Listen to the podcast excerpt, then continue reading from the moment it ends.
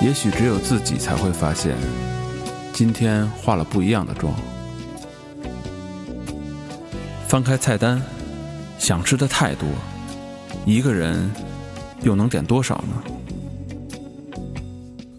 推开家门，唯一改变的是一成不变。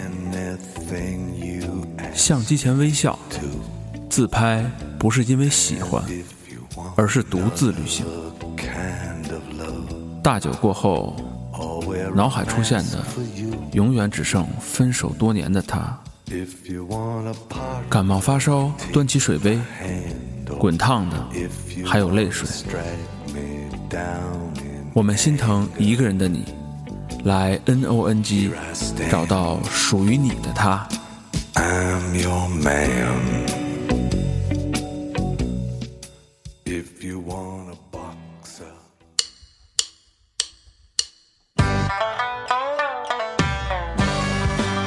一路喧嚣，六根不净，而立无影，不局有时。酒后回忆断片儿，酒醒现实失焦。三五好友三言两语，堆起回忆的篝火，怎料越烧越旺。欢迎收听《三好坏男孩儿呃，欢迎收听新的一嗯期《三好坏男孩儿》。怎么推我？嗯、我是想干点大事儿的大张。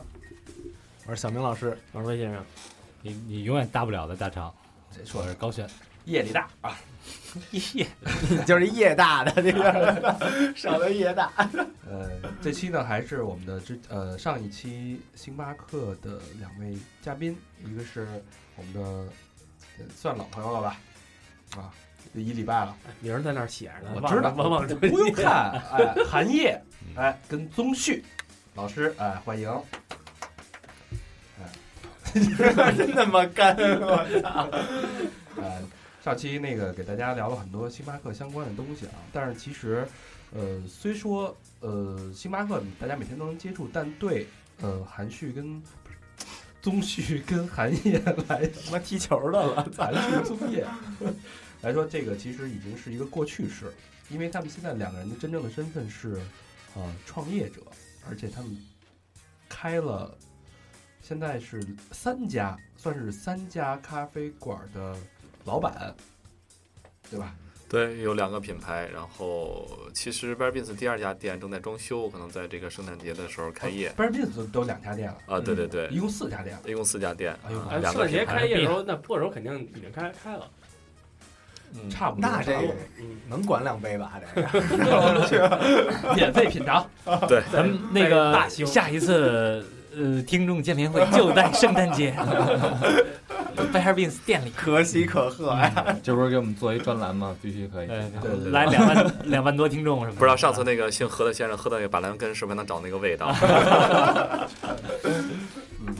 然后这个这一期啊，咱们不聊那么差的东西了。这期我们想，呃，做点实事儿。上期其实也不差，嗯，对对对对。但是这期可能更更，我觉得更有启发性吧。嗯因为这期我们聊一聊一聊如何开一家好的咖啡馆儿。嗯，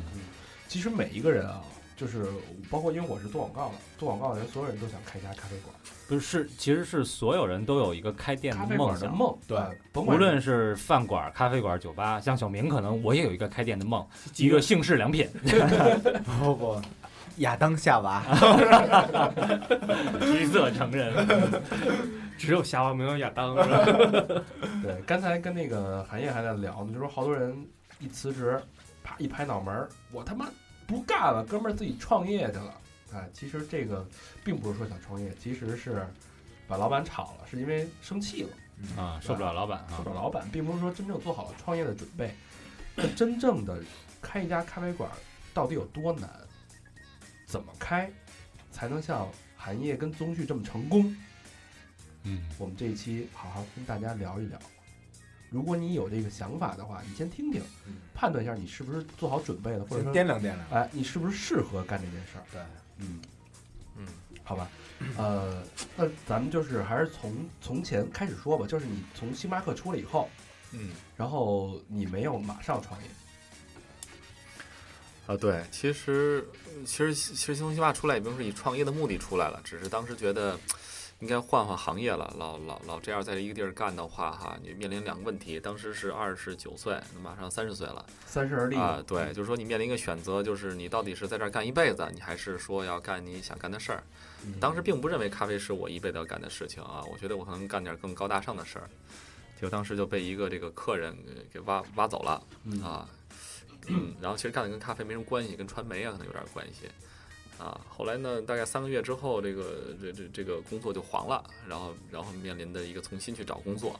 啊，但是有一个信念很清楚，就是不能回去嗯 啊哈。有点丢人是嗯吗？呃，对，而且就是我特别不愿意干这个重复的这个劳动。其实从他妈出来也是因为有点工作有点重复了，就是每天的就是这些事情啊什么的。跟盖章似的。啊，对对对，然后呢，嗯，我就在呃，就是私下这个实际在寻找啊，突然其实还是发现，就是你的人脉关系在哪儿和你的专业知技能在哪儿，你还是在哪儿能找到你的一片天地，最起码比别的要容易一些。嗯，那重新又回到了这个餐饮行业，重新审视哈、当时去这个去了一个法国的甜品这个公司去面试，做他的一个运营的店经理。后来呢，这个嗯，后来他这个店呢，因为他合同的问题倒了，然后就转成他的这个甜品工厂的一个销售渠道经理了，就帮着把他甜品卖到这个北京各大的咖啡店，嗯，然后这么一个这么一个过程。嗯，嗯，那这个过程大概持续多少年？哦，这过程持续了两年，嗯嗯，我是觉得就是其实有一些懵懂的开始想做一家咖啡店的这么一个想法，只是觉得一个是没有资金，因为毕竟我们是我跟宗旭属于这种打工出身的啊，嗯，呃，家里面也没什么钱，然后我们积攒积攒点钱，说实话投到硬件上也没有什么，就是就石沉大海了，基本上。他那会儿宗旭干嘛？星巴克 呀，你还在酒 吧？就我必须指着他蹭饮料啊，就是，然后然还吃后马卡的糕点，所以所以他这么着，每天晚上下班，然后拿着法国公司的甜品啊去你那儿换咖啡好，那时候当副理了，还必须得上晚班，就是为他。啊。哎，哎呦，那有激情啊！这个这个，那你们俩谋划过，就是那会儿有没有这想法，就是一块儿干点什么？其实那个时候没有，我怕第一个是我怕耽误人家，就我自己还没这个还没弄明白呢，那给人弄出来不合适，这不是是第一这点。有点儿怎么越听越不对呀、啊说说我第一，我上晚班儿就是为了他，哎呦，然后然后晚上趁那店关门了，老找他去，你们俩凑一块儿，嗯他然后还不想耽误他，对，然后说我这还没想明白呢，我别给人说我这儿出来了，人家还没出呢，我 我出了柜，人家没出，对对，人家都是正正经的直男啊。嗯明白明白，其实其实这鹏的意思就是说，这个创业需要找一个好伙伴啊，哎是这样的，对，要找一个晚上上晚班当这个 好伙伴，关键是下了班有口吃啊的。有好有好吃的，对。然后自己这个就开始，其实你当你越了解你自己干这个行业，其实越这个你觉得水越深越难啊，可能就是比如说就跟那干那广播似的，就是肯定有好的广播二十万、二两百万的听众都有啊，这个东西就得一点儿一点的去积累自己的这个用户啊什么的，就是其实挺难的。是啊，然后我是觉得，嗯，看看干干甜品，因为咖啡差不多了嘛。然后，然后等我干甜品的，我突然发现，其实咖啡当时从星巴克出来之后的咖啡的市场有很大的变化。其实里面是一个世界，外面的时候，其实一些咖啡的手法、拉花啊这些已经开始有了。嗯，我们这些在星巴克里面这些技术到老旧了，因为后来转成自动机之后，我们在技术上没有什么特别大的突破，而且也不鼓励这个拉花，它鼓励的是时效性。啊就是怎么能两分钟两分钟之内把这些客人全都应付完，把它定完高峰，然后怎么能够执行公司的规定，强项是这个，出来怎么能够做一个让就是客人喜欢的这么一杯精精密的这种咖啡，其实倒是一个空白，要从头开始了啊啊是这样，嗯，呃，那你觉得这个你在这个甜品公司干了两年，嗯这两年对你最大的收获是什么？或者说你两年有没有，呃，在布局你下一个下一步要嗯做什么？还是说你就是对，实际上这两年我也在整个是跳出来了，观察这个咖啡的市场。以前等于守着一个金色招牌哈，对，然后去看这个市场。现在要从这里跳出来，等于你这些光环都没有了、嗯啊，你去做一个产品，做一个咖啡店。那我在跳出来的时候呢，就是我会，呃，因为因为我的工作内容实际上是把面包卖给各大咖啡店和甜品卖到咖啡店，那么。我有的时候就要跟这个我的客户去交谈，对吧？这些都是咖啡店和餐厅一些老板，呃，基本上北京的各大小小的这些这种五道营儿啊，或者是这种三里屯儿啊这些店的那那个那个那老板都拜访过，大小都得跑？都得跑，对啊。然后呢，可能以前我觉得就是我在行业算是个佼佼者，那现在面临的你去店里面，嗯员工可能你得听着人家，你说哎，老板在吗？然后人家可能老板不在，那你跟人介绍介绍产品。最惨的一次是我能在一个那个三里呃屯那边小餐厅，然后我拿了一面包样品，那个呃那个厨师出来之后，我把这面包啊甜品摆了一桌子，然后这厨师呢看了看，然后一下吃了一口，说行，你走吧。然后我就把那一样一样再收回到包里面儿，然后呢，再在这个骑车去下一家。然后这路上我就觉得特别可悲啊，因为以前毕竟你手里有十几号员工，这糕点虽然是剩的嘛晚上，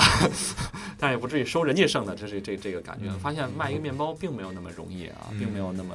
可能你要碰碰十个客户才有可能一个成功的啊，做生意很艰辛。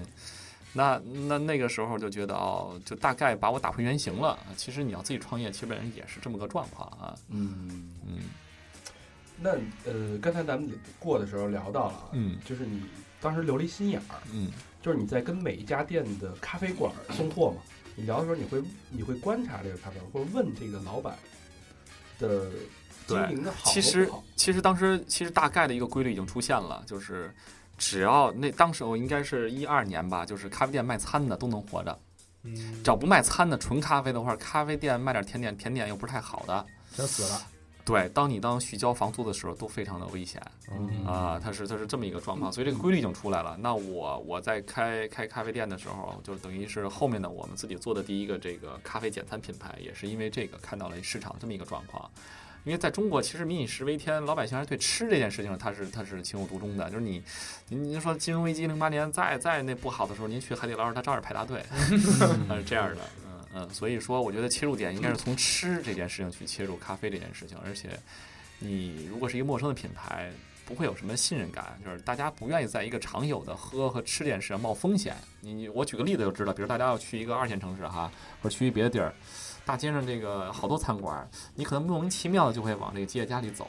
嗯，嗯因为你熟不悉对你熟悉，你觉得这不会出大错儿。对旁边的小饭馆，你说万一砸了怎么办，对吧？你可能不是说一百分儿，但是你有一个呃不及格的风险。但是你说这个吉野家好不好的，七八十分儿反正保证啊、嗯呃就所以说大家在吃这件事儿，其实尤其中国人并不愿意冒太大风比较险，保守，呃比较保守。所以嗯你要做特别好的话，真的是呃挺艰难的。你一个新品牌，我说的是，如果一个新的话，挺艰难的。那有没有那种就是你送着送着货，那咖啡馆就倒闭了？啊，有有有，这挺多见的，所以这东西越干就越害怕啊。是 他们就是因为我听人之前说啊，就是开咖啡馆是所有人的梦想，嗯嗯，但是咖啡馆赚钱的嗯也就不到百分之一。嗯，差不多。其实到现在也是也是这样的状况的。可能在因为我们有很多的同事啊，都在各大咖啡连锁公司工作，啊其实有一些财务的这些数据看上去其实并不好啊，大的连锁也不行。也不行。呃大家可能不知道哈、因为像 Costa、太平洋这背后都是中国国企的大的地产公司在支撑啊，这种地产公司，然后这种其实是一个现金流的这样的一个滚动的方式啊。真正的核心技术啊，就是呃，其实可以大家从市场看哈，就是 Costa 是这个英国的品牌，太平洋是香港的这个品牌，都是一些外来的啊，包括大量漫咖啡、咖啡尼这种韩国品牌的入侵。其实真正自己中国人自己做的这咖啡店，其实凤毛麟角，都是在一些小胡同咖啡店里面再去再去摸爬滚打，就是这么业态是这么一个状况，还没有去摸出自己的一个成型的一个规律的这样的一个状况。嗯，是上岛台湾的是吧？台湾的嗯，没有，你没听过说一个咖啡厅是北京的东城二对环里的，对呃对，有创始也的，对也不算是大陆的，嗯，嗯嗯。还真是。没有啊，其实这是一个咖啡，这个咖啡人需要努力的一个地方。打出自己的品牌，对，然后，那你在这个 甜品的这个公司一下就做了两年，嗯，两年其实是一个积累。是的，是一个积累，就是等于是在这个行业里的一个软着陆，就是你又很深的跳出来的，又细细在这行业里耕耘了一下啊。但但是像你这么说的，可能看着这个这些咖啡馆来了开了又倒了，倒了又开了，然后就更加没信心了。还是说你更加有信心？知道，呃，有信心了，因为它每个行业都自己的一个律，嗯，就是其实你越离这个行业的规律、这个律越近，你顺应这个规律去做事情，其实往往能成功。因为以前老觉得人定胜天，我自己创造一个什么，我自己弄一个什么什么主题的，其实这东西永远是站在你自己的一个角度去看你的这个行业，就自嗨自嗯有点天马爽。行空的，就是对，对，其实未必买账你啊是。为为自己的想法陶醉了，而不是说市场是不一定会是接受你的想法，啊，很危险，这样很危险的。嗯哎，我觉得韩月这个想法就是特别的特理性。对这个角度是完全不一样的，因为一般情况下咱们会看，我操，谁干什么挣钱了，那我也干。然后，然后这个一说，哎，谁干什么失败了，我身边看了这么多失败的例子，我还敢干这事儿。嗯，但他是从失败当中寻找经验，我觉得这个这个角度特别的新颖。我觉得还有他想法嗯特成熟，他想法就是说，我想开一家赚钱的咖啡馆，而不是说把我的想法标新立异，我的想法嗯去嗯开一家满足我的咖啡馆。嗯，对，嗯，所以就是他刚才说的那个绿，找到了呃一家咖啡馆生存的这个概率。对，呃而而且它中国是一个特有的现状，就是它区别于其他市场。我我举个，我再举个例子，大家可能明白了。其实，在国外喝咖啡是个习惯，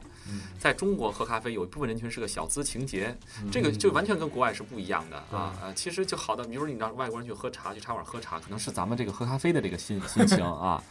然后呢，那所以有了这样的一个需求，你就发现就是大家对于咖啡店的这个现在就开始细化了，对吧？那咖啡店有不同的这样的功能，慢慢的啊，有可以吃饭的啊，甚至有可以专门拍照的这个咖啡店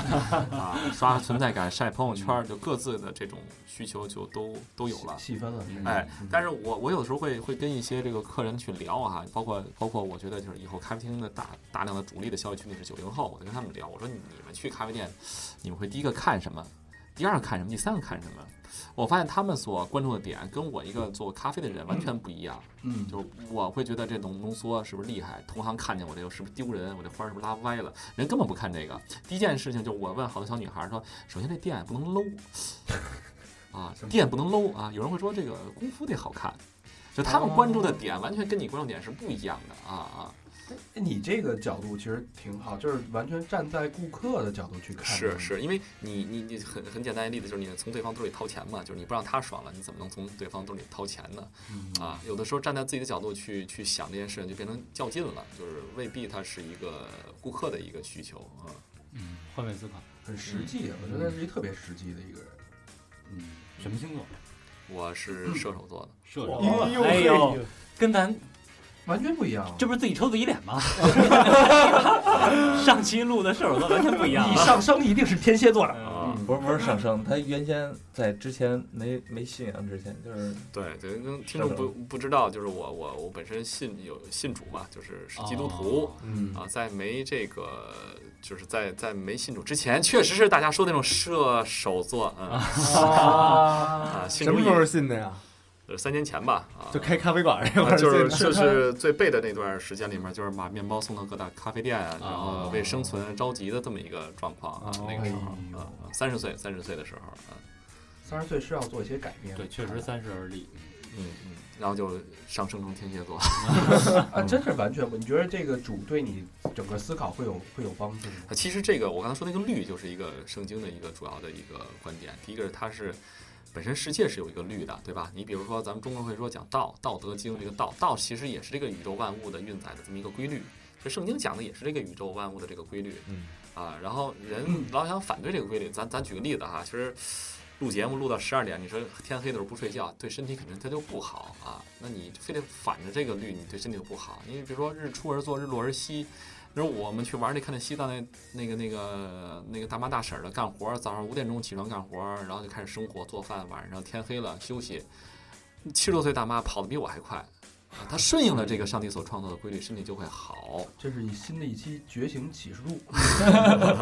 这咱咱以后得早点录了，看来得。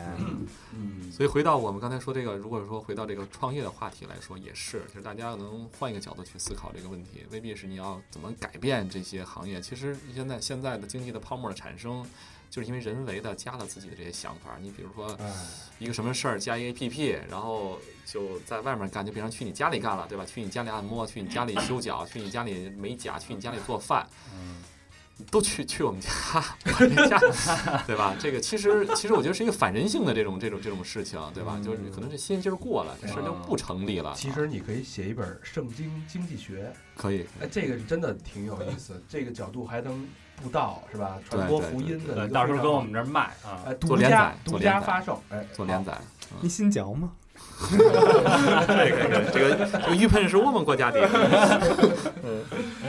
哎，太有意思，太有意思。所以你是带着这种圣经、这种约束、这种自律的思维方式，开始审视这个咖啡馆市场。对对对，因为其实说实话，现在就是无论是创业还是做生意哈，世道挺乱的，真的挺乱的啊。呃，很很辛苦哈，尤其你就一些年轻人创业，我们之前哈不懂得什么叫政府关系，就星巴克有一职位叫政府关系一样的仨人，嗯，仨人什么也不干，然后就这个呃去设立，而且官儿挺高的，而且这个工资也不少拿，嗯而且在这公司里面都特有面儿。这公司这干嘛？这干嘛弄那么几个人？等我自己干了才知道什么叫政府事务部。就现在我跟宗旭，尤其因为宗旭应该有发言权，他的百分之工作百分之三十是扑在这个政府事务这个事儿上的都。干嘛呀？干嘛呀城？城管、消防、卫生、嗯工嗯商，那呃就是这些都对对付不起。啊，而且这个让大肠给你介绍一地儿，嗯，一捏全齐。你也顺溜了，一招灵，哎，其实有有我开玩笑的时候我也思考这事儿。其实中国说什么互联网经济，我觉得政府逼的，嗯就开实体太难了。你开一个买卖好，这这儿那这儿消防你开不起，你你这个灰色的这些东西成本太高了。没错，只能在网上做生意了，变成了一个网上的这么一个这个这个这个平台，这他妈强大的这平也是台一跨代升级了，被逼着跨代升级啊了。哦啊！我我我我是这么觉得的，我觉在得有道理，有道啊理。，再加上它中国的这种产业，这种做加工工厂的这种产业的这种积累哈，是然后你还要加上人人劳力的这种这种便宜。就前前段时间会有这样的经济的一个文章哈，说说说英国分分钟可以弄出一个什么什么这个网络的这么一个平台销售平台，但是为什么不做呢？保留这个中中产阶级，我说这胡说八道呢，简直就是你让他们这个送个快递试试。就送你一瓶可乐，估计你能买两箱可乐。嗯这人工，我说不太可能，只有在贵，对，这只有在中国才能够才才有可能这样的事，很辛苦，真的很辛苦。创业的时候，嗯，好。那你两年卖了两年面包哎，之后，开了自己第一家咖啡馆，是，嗯，这这是一个什么样的机遇呢？呃，是之前我在星巴克工作的时候，帮助农业银行做了一个这个做了一个大堂店啊。后来因为呢，就是农业银行又又有一个大楼落成了，但是人人量没那么大，然后想请想请星巴克去，星巴克觉得人流量大，而且他的星巴克投资一个单店成本非常高啊，嗯可能接受不了。然后领导找到我说：“你要不要去做接接这个事儿？”然后我是觉得，因为我看到所有咖啡店，它房租是大头儿，对吧？你除了房嗯租以外呢，你支出就是人员了啊。我说人员我来，然后前期的运转没有什么那么高的成本，然后算了一下这事儿可以干，然后也可以把我这两年呃之前积累的这些供应商啊、设备供应商啊、家具啊啊，差不多能是吧够嗯。如如果你觉得没有这两年的积累，假设这个机会是你在星巴克的时候就给你了，嗯你你能成功吗？嗯，可能没这么，就是可能会摔一些跟头啊，不会这么顺。但是以我的性格来说，可能会干会干？啊，可能把这晚上剩的糕点拿回去卖了 这个然后然后跟宗旭里应外合，你别看我这开的不叫星巴克，你能吃到星巴克一样的味 道。包装换一就下。是就是有点哈喇味儿啊。 人家人家那个美人鱼是正面的，他们那是反面的。鱼尾巴冲那边是吧？ 就是飞的都从那边拿。嗯名字都想好了，叫日巴克。日巴那 巴这克是谁？呃那这时候东旭在哪儿？宗旭其实就在我的马路对面儿，供供应商是吗？ 真的真真的是那个时候对对对我在创业的时候，他在马路对面的那个东方广场三期那个做那个副理，啊还有一个旗舰店，就是食品的旗舰店。那这时候你你们俩开始合作了吗？没没没没没，还没合作呢。就我们俩，我们俩去他店里，我找他谈个事儿都得背着去，生怕这让人误会，说我要拉人干点什么啊，然后以后晚上拿不成糕点了。对，也是为了保护他哈，要不然人家可能领导万一看没出有来觉得没哎没有那什么那什么那个什么承担不起啊，那什么责任什么的，就是都是直男，真的没没没啊没没没有奸情，别别往那头想。啊没有奸 你情。你多想，老魏多 想，嗯嗯，人家人是信主的，别老乱说这一套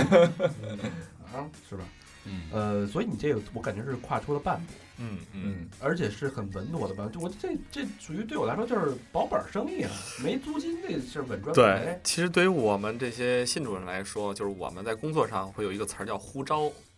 呼召是什么意思？就是说你这辈子干什么，上帝都定好了，你就踏实干就行了啊。哦，然后任何的一个工作，其实都是为了传道做做准备、做预备，而且就是包括今天跟大家做节目，大家可能就是做节目，对我来说就是传道。嗯啊，开咖啡厅可能也是传道，然后捎带手儿那个能养家糊口。是这样的。所以如果呼招的话，其实你看，其实美国的经济非常的强大的一个点积累的点，你看所有的就是他总统宣誓上台要摸着圣经说，然后他的法律也建立在这种圣经的基础之上，包括众议、参议和民众其实是跟圣经里的祭祀、君王和先知是对是这样的划等号的。那他的一个民主自由也是说人平等啊，其实也是是圣经上说的，说上帝以外大家人的这种平等性。还有就是因为这些清教徒在创业的时候，他们的呼召说我是修鞋的，我就踏实把这鞋修好了；我是修桌子，我就把桌子给弄好了；我是弄广播的，我就踏实把广播这件事弄明白了。所以当当你看到我们我们另外一家店哈，在这个三里屯儿是一个复古家居的这种这种合作的这种跨界合作的一个店哈，我当我看到那些二美国的二手的这种家具和这种。呃，它的一个工艺品和灯具，然后它的一个焊点和它的一个造型，我真觉得就是他做这一个东西，和普架的椅子，他做一百年不会坏的。而且这种工艺在现在当今的社会来说是不会有人这么干的。这个椅子说做这种结构非常麻烦，他只是为了不让它坏。那么其实他非常纯粹地想把这件事儿干好啊，这种精神。嗯现在叫匠人精神，现在匠人精神现在都在炒这个，都在炒这个匠人精神、啊假。假匠人精神嘛，现在都是。现在实际上是它是在某一个时代里所缺乏的这个气质。我比如说哈，在改革开放的时候哈，如果改革开放的时候你是一个匠人精神的话，人会说你这人鱼脑袋特死性啊，改革都开放了，你脑袋还那么死性哈。啊，在现在的这个这个年代里面，是干匠人精神现在这个社会里面所缺乏的一个气质，就是认真做事儿的气质。对，嗯就像您刚才刚开始开头说的哈，我就开咖啡店去了。为什么呢？老板今儿骂了一顿，我就不爽，我就不想，我想干点自己的事儿。其实其实未必啊，未必。可能过了三五年之后，他发现老板说这句话是对他有有利的帮助的，是忠言逆耳嘛，是这样的。嗯所以呼召就是感觉一切都是命中注定。啊，你比如说这个。就是郭德纲呼召的，就是让他说相声的；姚明呼召他就是打篮球的。这事儿就是我就认，把对，就我就把这事儿干好你得了。认了。啊嗯人都是命，天都是定，不嘟了你都没嘟用。这位的护照就是做广播的，你听说是赶紧把那老师的工作给辞了。哎，你说咱做节目是不是也啊是呼召？咱是胡逼的，咱是咱咱是加一字儿胡招 呼。嗯，好，那你接受了主的呼召，开了农行这家店，嗯嗯嗯，等于是用非常小的成本的投入去，对对对，因为这这件事情证实了，我本来之前就是信主之后想就是全职做牧师啊、传道人这个，当这件事这件事发生了以后，我发现上帝带领并不是这样，而且我错误的理解了这种牧师、传道人的这种想法，并不是说站在讲台后面才是传道和这个。这个牧师，你站在吧台后面，你讲的圣经内容，他也是传道人和牧师、啊，在上帝眼里看，这是一件事情，所以，嗯所以我觉得，我上帝也不会创造，就是说浪费你之前的这些工作经历啊，你这九年、十年哈、这些在星巴克的一些工作经历啊，就是这是都是在上帝的计划好的范围之内的。有道理。行，那咱们说说这家店吧，具嗯体的这家店， 是上帝说的那个，但是你投入了多少钱？嗯这家店，这样一共是十五万，十五万就开始了。嗯，按理说这个没有房租成本，还需要投入这么多钱？因为首先咖啡设备还有桌椅嘛，呃，还有一些还有一些设计费和初期的这种启动的时候的一些买原物料的这些费用。假设呃，就是一台呃能经营一百平左右的咖啡馆，哎哎哎能扛起一百平平咖啡馆的这样的咖啡机的设嗯备，大概需要多少？因为它肯定是大头，啊，其实设备两万块钱的设备就足够了，两万就足够啊了，足够了啊，是这样的。嗯，呃，这咖啡机啊，两万块钱，但实际上它还有研磨机啊，然后制冰机啊，加起来四五万块钱，就是这样的一个设备的配比是可以开启咖啡店是没有任何问题的。哇，嗯这么这么大咖啡机两万块钱，我他妈买了一个五千多块钱你那是家用的吧？全自动的嗯吧？啊！对，全自动柜啊，嗯，半自动是吧它它那种你说就是步半枪是半吗自动，嗯，差别是这样也的，有吧，就是差别是电量自己磨什么的。对，就是电量的这种差别，就是你的那个锅炉的这种瓦数啊和这个功率不太一样，就是你那个没办法满足，同时比如说这个来个二十杯、三十杯，嗯啊这样的这种能这种能量主要是行锅炉的。对，孤独的有一个稳定性，哎，对对，就这是稳定出出品的一杯接一杯的这种稳定性，就是比如说就是锅炉那在于什么呢？就是蒸汽啊，你比如说蒸奶什么的，然后一下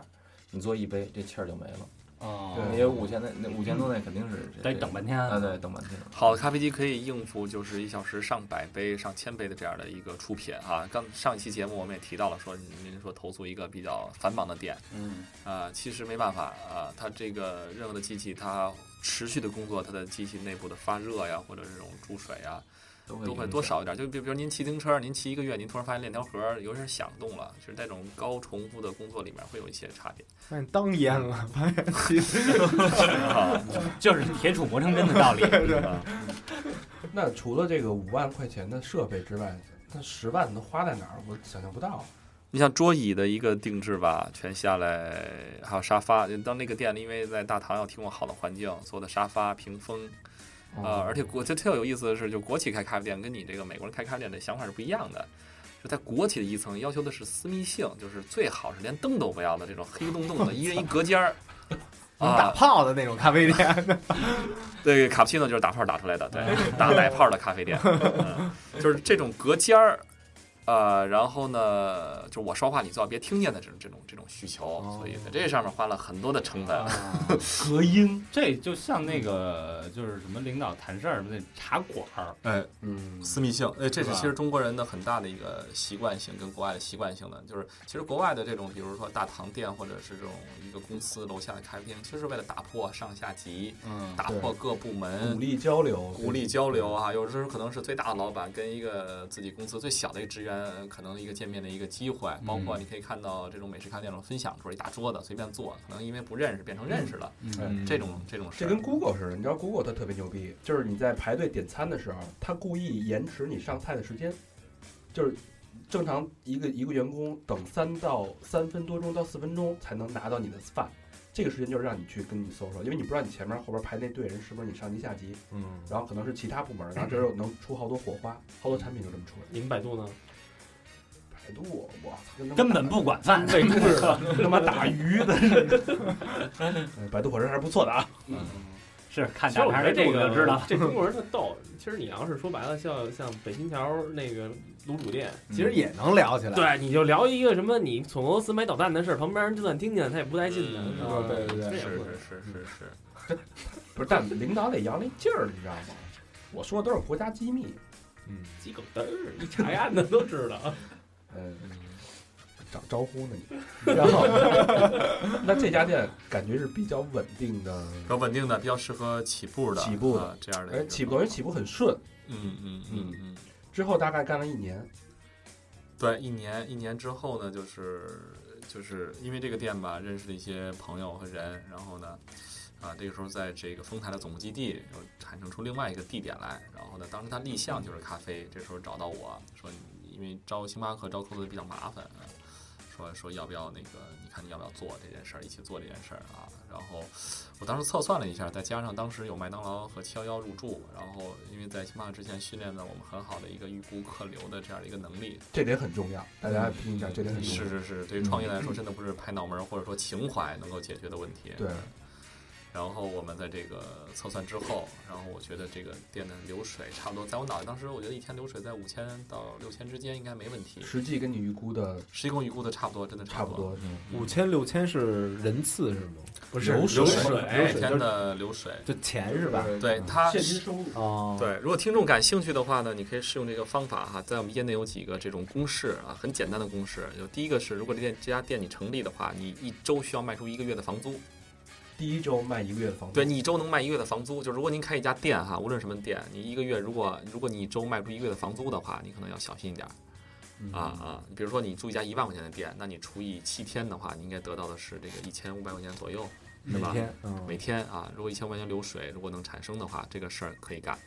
哇啊这是这是干货啊，干货这啊，个干货对啊！餐饮，我说我指的是餐饮啊，服装可能另算啊，因为它的成本结构是这样的。第二一个呢，就是你需要知道你的客单价，就是你一个客人平均消费是多少。然后呢，你再计算一下你的人流，你的人流乘以客单价，最后等于你的这个每天的流水嘛，预估的流水。这样你可以推出一个一个月大概的流水。这样的话，你再去对比你的房租可行不可行啊？当你觉得哦，你一天需要一百个客人才能达到你的这个不赔钱的一个状态的时候，你发现你周围根本不可能产生一百个客人，这个事儿你就可能就放弃，要需要再去思考一下了。嗯呃，是这样的一个方式。所以大家要自己要干点什么，别冲动。对，别一冲动周的流水抵一个一个月月的的房房租租，哎哎，这个是真的干货，嗯嗯。那咱这儿这边儿这个一周的流水可 可抵不了这咱这一月房租啊！流的流，差主要是流的口太口水。我操太咱所以咱流的都是都是泪水嘛。对啊， 操，飞不过来呀、啊这个。那刚才咱们聊是这家店现在叫自然醒，嗯，对吧？呃，自然醒的投入基本上投入了你的全部积蓄，对，算是就是说大概前期的开办的费用啊，几十万的这么一个费用啊。嗯，这时候宗旭乱入了吗？乱入了，终于乱入了，终于乱那入，你怎么想？没没怎么想你。就看，哎，哥们儿，行了，差不多成功了，主我要可以出主来。要就是我知道他不缺饭吃了，因为自然醒卖 饭，我找他，我找他，我找我找他蹭饭了。所以你的哎使命已经完成了今儿欠的都该还了，哦啊，就过来到他这儿蹭饭吃，哎，自然醒的饭怎么样？啊哎，特别棒。我天天天天就接触这个有，点风台有啊点远。风台有点远哈。待会儿给你介绍一 近的。哎，行行行，哎那这时候你等于你们俩就合伙了，啊，对对，我你也加入你了，也投资加了入了，加入了，加入了。啊。那所以你也没有什么犹豫，就是顺理成章的。这两这几年的友谊，这个其实其实主要是他信主了，他要不信主，我不敢跟他。 嗯踏实了这所以家。你觉得这是主间接的招呼了你？呃不不不，我我现在还至今还没有信这那个，你没有被他打动吗？就是他会他会时不时的跟我说，但是但是其实整个我也觉得，就像他刚才说的哈，他在之前的这些经历，我觉得他真的是一步一步在做，我觉得这靠谱嗯靠谱。靠然谱后我我也希望就是做一些事，这样。嗯，所以你是今年是你两年前应该是多大我今年三十，啊？那你还二十八也差不多。嗯，差不多大。对他主要是缺笔钱，想把他们家这个平房给翻修了，然后把这一层平房、 一层这客厅改一咖啡店啊。目前这愿望还没实现，慢慢的这个，嗯，还在那个未来的客人兜里。平房一层，那就是说还有二层，啊这，不是 house 谁复试啊？这个我们家就在五代园对面儿，所以我觉得特你别还雍和宫啊，没有没有吓我一跳。安定门那头，晚晚晚那边儿，你说云哥他们那边儿，所以雍和宫你们家的，嗯，有点那后边那大雄宝殿那哎，小小心点啊！我们家和睦里离你是那吧儿近， 那行个到时候你翻修完了以我我后，到到我们家蹭 咖啡去。他们家这可能就是自然醒三 店嗯，呃，我我觉得我们家得开 b e r b i n s b e r b i n s 三店。哎，对对，嗯，嗯，不是说行不是行，以说后就去那儿蹭。行行对，行，不不是说这个三人行，就是这俩都是我们就是孩子嗯亲戚，对对对，但是但是我觉得家里就是嘎炒菜做饭那就有点儿那什么了，过了嗯过了，嗯嗯嗯嗯好，那咱们说说自然醒吧。嗯嗯，投入了所有的积蓄，嗯然后，呃，用那个韩烨刚才的话说，第二月下个月如果赚不着钱，我连饭钱都没有。嗯，破釜沉舟嗯，，差不多是这么一概念。嗯，嗯，所以，但是，但是我觉得啊，他投这个不是盲目的，就刚才他说的那套测算标准，没包括这两年的积累，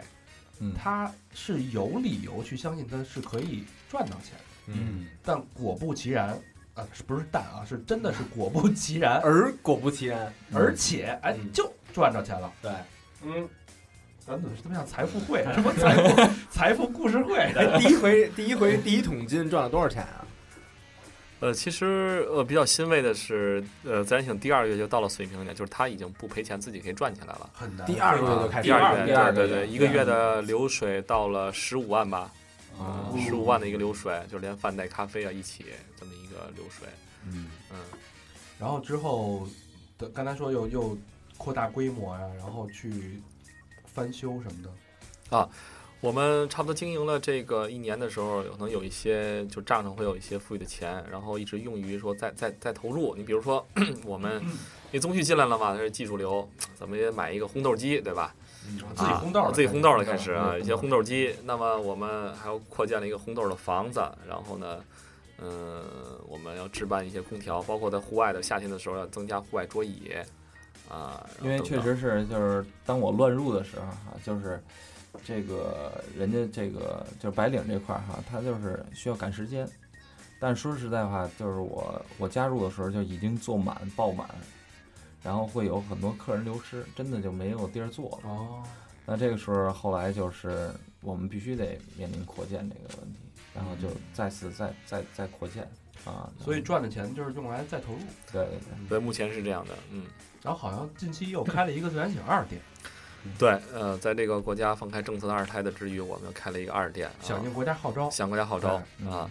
然后也是想试验一下，就是说，因为我们毕竟在星巴克工作，有一些开连锁一些经验啊，这个经验我们不想浪费，对对嗯然后有一些标准化可以转化的，然后再加上离新店比较近，嗯然后我们也希望就是说白了吧，就是你说这员工天天跟着你，你干十年还是这一个店，他肯定就走了，你得给人家一个干了一年期待两年的员两个啊员工。对吧？你得给人家一有个盼头。你当因为 你当你开出新店的时候，你的管理职位就会增加。对这样的话，他会那些老人会产生，他会变成一个管理者，那他工资也会增加。他每年，因为还有一个就是。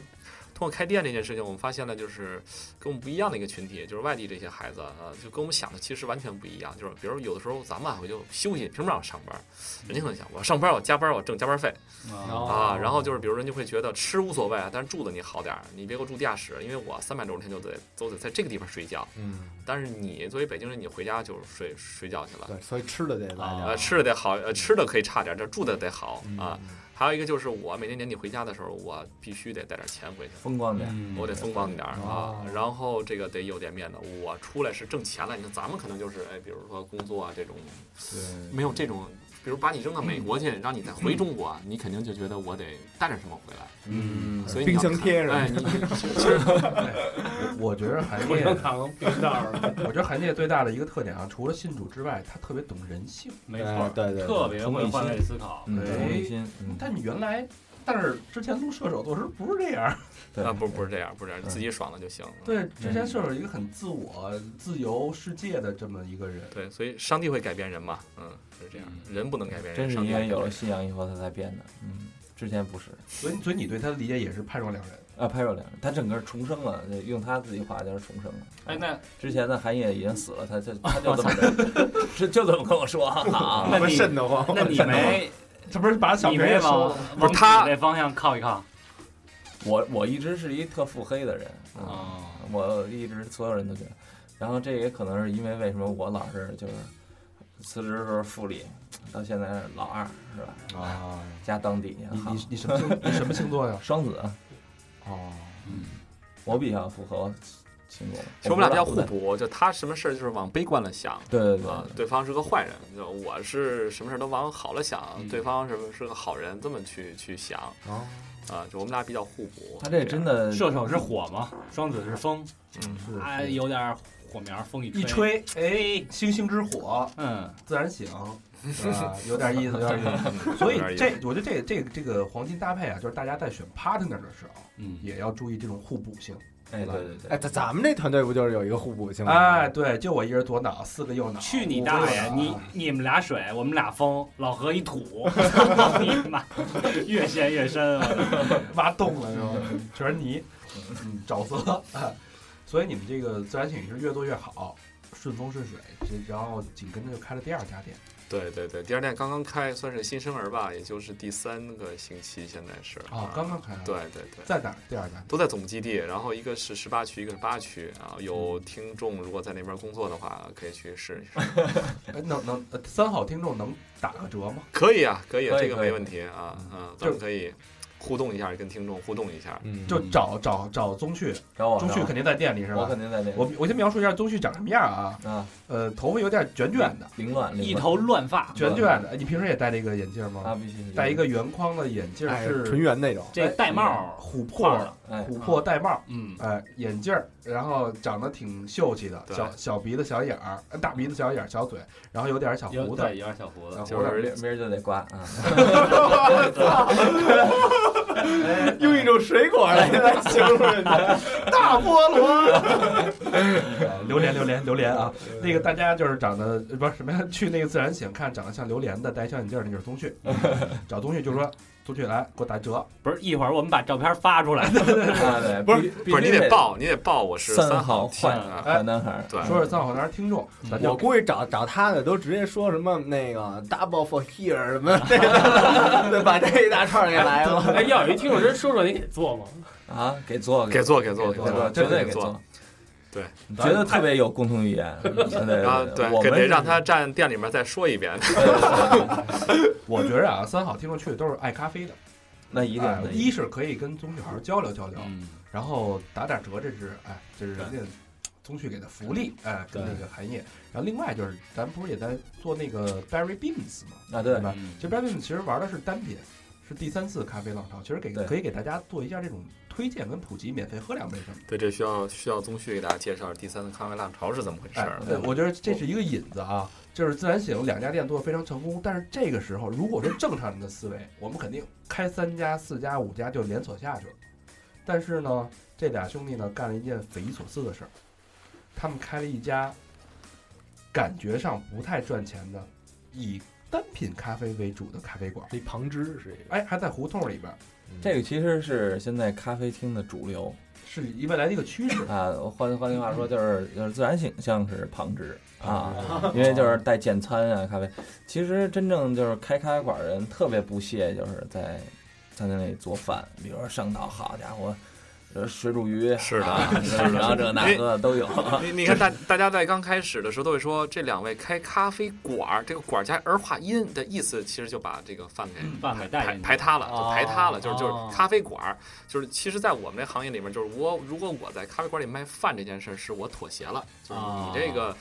你这个怎么能在广播里面加一些这个歌舞这种这种这种啊怎？么能放音乐怎么能呢？放音乐呢？对，广播能放音乐呢，就这个意思，哦是一种妥协。就是咱们那 个脱口秀怎么能去行走的力量呢？ 不让说话，我一脱口秀，我脱走就行了，呃这明天真要再邀请我还去吗？去啊，绝壁去 啊！我们就这么一说是吧？嗯我们妥协啊。 陈坤，我爱你。呃，在介绍 Barry Bean Beans 之前，然后呃请那个宗旭跟大家普及一个三次咖啡浪潮嗯这么一个概念，到底是怎么回事儿？哎，对，其实就是咖啡吧。它之前其实它其实咖啡就是一饮品啊，对。然后呢，它第一次浪潮呢，实际上就是这种大量的咖啡，然后这种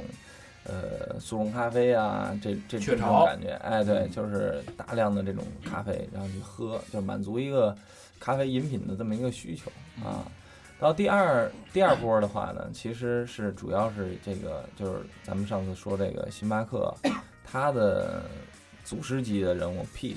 啊、他他他做的这种重烘焙技术，然后传播给这个，而且优优质一些，它的豆种不一样。对，就是这个东西，可能一听完了以后就有点烦了啊，就是讲讲什么那个树种的问题啊，嗯然后呢就，升级了，哎，对，就升级了，它的更多的是这种，哎，得用这个 Arabica，就是阿拉比伯，卡，哎，阿拉比卡的这个豆种，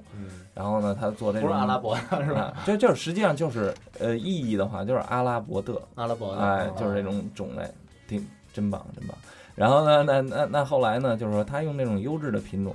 然后再去做咖啡，然后做深烘的技术，然后有这种这种更好的风味儿啊体现。包括萃取这个技术也是属于第二次浪潮吧？呃，就是其实也不是，嗯其实就是最最原始的时候做咖啡其实特简单，就比如说像像这个说这咖啡起源地埃塞俄比亚啊，就是煮，啊，它它甚至不是说煮，它采采下来这个生豆的果子，经过一些加工以后，这个生豆就是绿色的这个就是种子，也就所谓这部分，它直接搁炒锅里就炒瓜子儿一样的炒，嗯，炒完了以后，咔咔咔拿那捣锤儿就给你捣蒜似的，捣蒜似的，就给你捣捣完了以后，咱就冲上水，咱就喝。哦就这么一个过程啊，特特特特别简单。其实，呃，咖啡就是一个饮品。那猫拉出来那个，那哎是那是几几次浪潮啊那那个？那个其实是在阿尔特浪潮之之之内的，它那个属于就是一个加工方式，哦，就是在这个猫的这个胃嗯里，它吃下去以后，体它味有一个发酵过程哦啊，发酵过程。实际上，要不是这个猫吃了的话，它有几种方式，比如说水啊、水处理啊、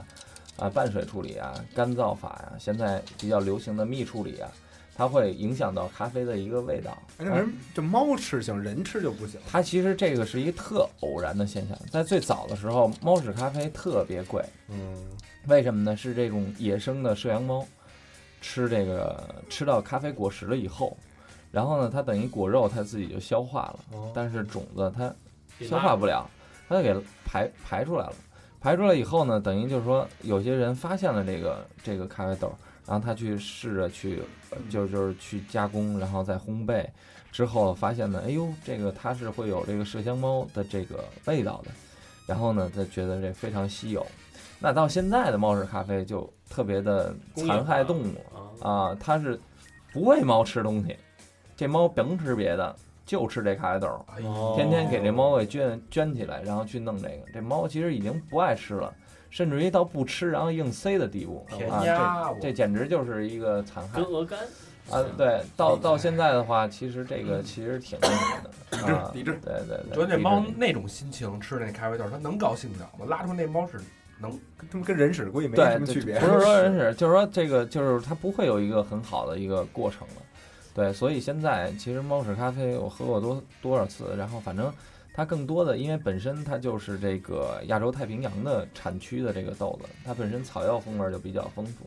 然后再加上这猫一吃完了哈，里头指不定再吃点什么别的，一发酵跟着一块儿，反正土不拉几那那那种味儿。呃，也不是说不好吧，反正可能我也没吃到这野生猫吃吃的这豆子啊，反正这这这残害小动物这事儿， 挺讨厌，抵制抵制。抵制。那咱们再然后说说，哎在精精品咖啡啊，这个 b e r r y Beans 啊主打 Bear Beans 主打哈，就是我们会有一些就是真正，因为现在实际上在世界上，这个为什么精品咖啡呢？就是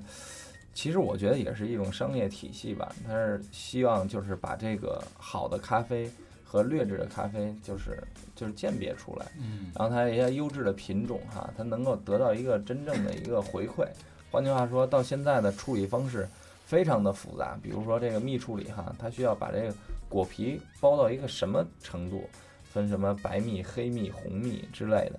就是说它是每个程度不一样。然后呢，它在这个过程中呢，然后有付出大量的人工，然后形成出的豆子呢会更更的更优质啊，对。所以实际上这个也是在这个把这个精品化。为什么说叫第三波就变成精品咖啡了呢？实际上跟这有关系。然后在这个过程中呢，让这个咖啡体现得更好。就 b e r Beans 实际上真的是我们是希望就是达成一个我们自我的情节啊，我们想就是做一些真正的好的咖啡。从某个角度来说，就是从我们更多希望是就是从一些就是老百姓真的就想喝茶啊，然后喝杯饮品，这种来去解决这些这这这来来去尝到这些咖啡优质的咖啡，就包括有一些咖啡我在自然醒的话，也也会去摆在这个外头去做这个这个品尝，免费的做品尝。我觉得普及咖啡知推广识，哎，这个事儿真的是我们应该做的。对，就教育大家喝到一杯好的咖啡。哎，对对对，嗯，有一种使命感啊，哎有有有，一定是有这个。嗯其实我觉得这个市场肯定越做越好。我之前看过一本书啊，就说这个人类的它所所一个人类这辈子，刚才那个韩姐也说了，可能你到你小时候吃青香肉丝，大了还想吃这口，你没喝过咖啡，你这个你的食谱里边没这个东西。但是从现在的九零后开始，它因为食谱的建立是在三岁之前嘛，嗯是是这个人类的食谱，他三岁他开始接触到这个东西了，所以等他长大的时候，他对咖啡的需求一定会更高，是是也没就是错，迎合现在的第三次咖啡浪潮。就是这个人群不会越来越抽抽，它一定是越来越多的。那一定嗯嗯嗯，是是这样的。所嗯以其实精品化咖啡呢，就是喝的是一个就是所谓的辨识度，啊，这个这个嗯咖啡它有一些什么独特的点，啊，那那相对来说这个豆子也许烘的比较深的话，它其实它也是在围绕着就是围剿星巴克这事儿做的哦啊，因为这个事儿就是浅烘的豆子它的辨识度更高，它的特点更明显，它的风味儿更明对显。，什么酸酸味儿啊，嗯哎，酸度啊，它的一些香气嗯平衡度啊、甜度啊之类的这些东西。那所以，其实精品咖啡呢，相对来说深烘的稍微的少一些，啊，少一些。然啊，后是不是以单品为主？啊呃，都是呃单品嗯都是单嗯品。对对对，然后呢也会做一些就是就是综合的咖啡。其实综合咖啡主要用于这个这个这个浓缩咖啡上。意式啊，嗯不过现在也出了一些就是单品，然后用于在浓缩叫 SOE 啊，然后这哦个单产地的浓缩咖啡，那喝起来其实就已经失去原先的那种意式的那种那种感觉了。但不是说不好啊，就是也是一种有一种体独特现的呈风味现啊，对对对，那 b a r r y b e a n 现在是开两家了，已经呃，对，马上在圣诞节前会开第二家，在三里三里屯屯三点三的六层，是一个复古的这种文化的跨界的合作。嗯，这离咱们近，啊哎，可算捞着一个。想喝咖啡何必东奔西走？对，来三点三六楼口上一口，哎呀，是哎什么时候开业？呃圣诞节嘛，诞圣诞节节啊圣哎对，一诞定节邀请大家，到时候也可以说我是三好的听众，然后对对找一个戴眼镜儿的朋友啊对。对对，对我们我们会把他的那个那个照片做成通缉令发给大家。 正面、侧面的什么的，嗯，嗯嗯嗯，呃，挺不容易。我觉得，我不知道你各位听完这期节目收获有没有什么收获？啊嗯，可能好多人那个想开店的想法都打消了，都破灭了， 对对对，一除操，我这他妈的一个月流水够不够这店这这租金呢？这个但哎呃但是我估计小眼镜儿火了啊。小地儿火，不是理性那一点。理性一点那个有有女朋友吗？哟，我这二胎都快有了，二胎都没有，那得挪文姬算了。啊这没有水果形容了， 都形容完了，老油条。 嗯，挺不容易。其实感觉创业是一个，就像韩燕说的，是一个招呼。可能对我们来嗯说，对可能信主的人认为是招呼，对我们来说可能也是一个缘分。胡诌胡诌，对，招招招招，你还夹菜呢？招呼招呼，创业这件事儿对某些人来说是个招呼。我他妈刚想煽呃情一下，一下一下透露自己没文化，我把这大盘鸡给你挪挪。又被招呼了，哎呀，误会呀！啊，反正对我们来说呢，还是一个缘分。嗯，这是个缘分当中呢，经历了很多不经意的积累，嗯，然后理性的思考加判断，以及妥协，才能走到今天这一步，真的挺不容易。对嗯，然后我希望两个目的：喜欢咖啡的人更爱喝咖啡，了解咖啡背后的故事；嗯然后想创业的人可以吸取一些经验教训，对，和更理多更多理智理性。啊更理智的去看待这个。嗯然后创业可以更加成功的几率会更高一点吧。嗯，好吧，那感谢二位嘉宾啊，然后欢迎大家继续跟我们招呼。啊，招呼的方式呢，就去我们的微信公众平台搜索，搜索三好 radio，三好是三好，汉语拼音，一会儿好好给你招呼招呼啊！然后三好三好汉语拼音，然后 radio 就是 R A D I O，啊，中间没有空格，然后是三好坏男孩的微博，因为那天那个搜什么来着？那个一个一个平台，然后上面有一个节目叫《三好坏男孩》，我操他妈的！然后那是一山寨的啊，山寨的别的啊，别的延安的，啊，没有那个儿化音啊。然后去 Instagram、Facebook，然后嗯，百度贴吧，还有 QQ 一二三四群，跟我们积极互动。 OK，好，那这期就到这儿了，到这儿了，感嗯谢嗯好，韩烨谢谢谢谢大谢家谢，感谢宗旭做客，嗯嗯好，好感谢二位，好。谢谢。谢谢。拜拜。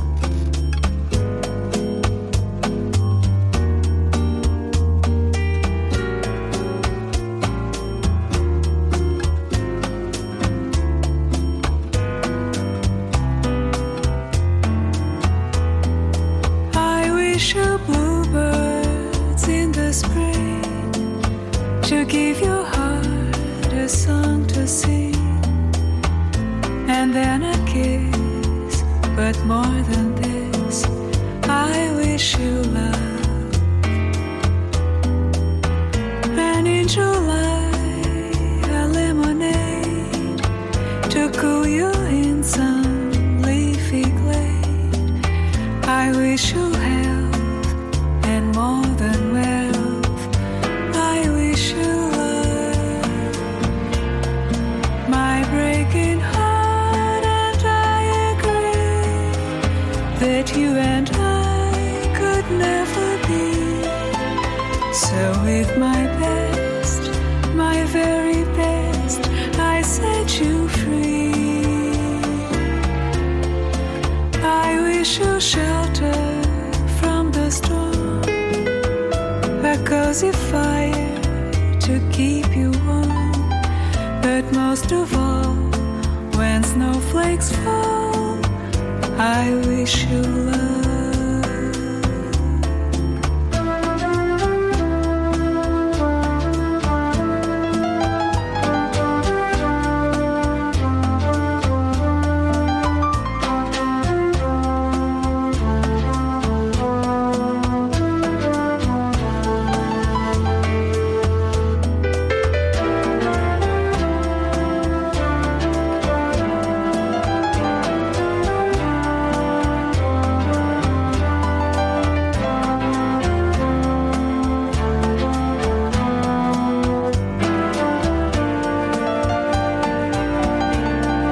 My breaking heart, and I agree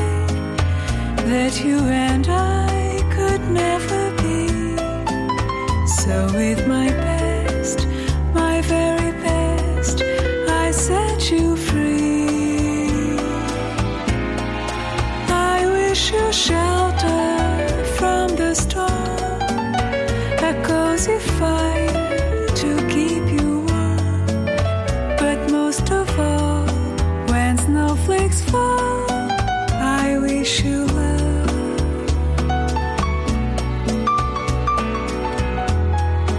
When snowflakes fall, I wish you